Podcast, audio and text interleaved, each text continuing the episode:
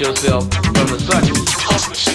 And it ain't about what you say, because nine out of ten times, whoever you're talking to, they didn't heard it from a sucker. Because suckers, all they do is go around hot nosing, you know, fiending on what me and you talking about, and they steal our lines. So, you know, they go use our lines and fuck it up. But when you use it, so when you see that, you gotta, you know, be way ahead of that shit be prepared for that. I feel be on some hustling.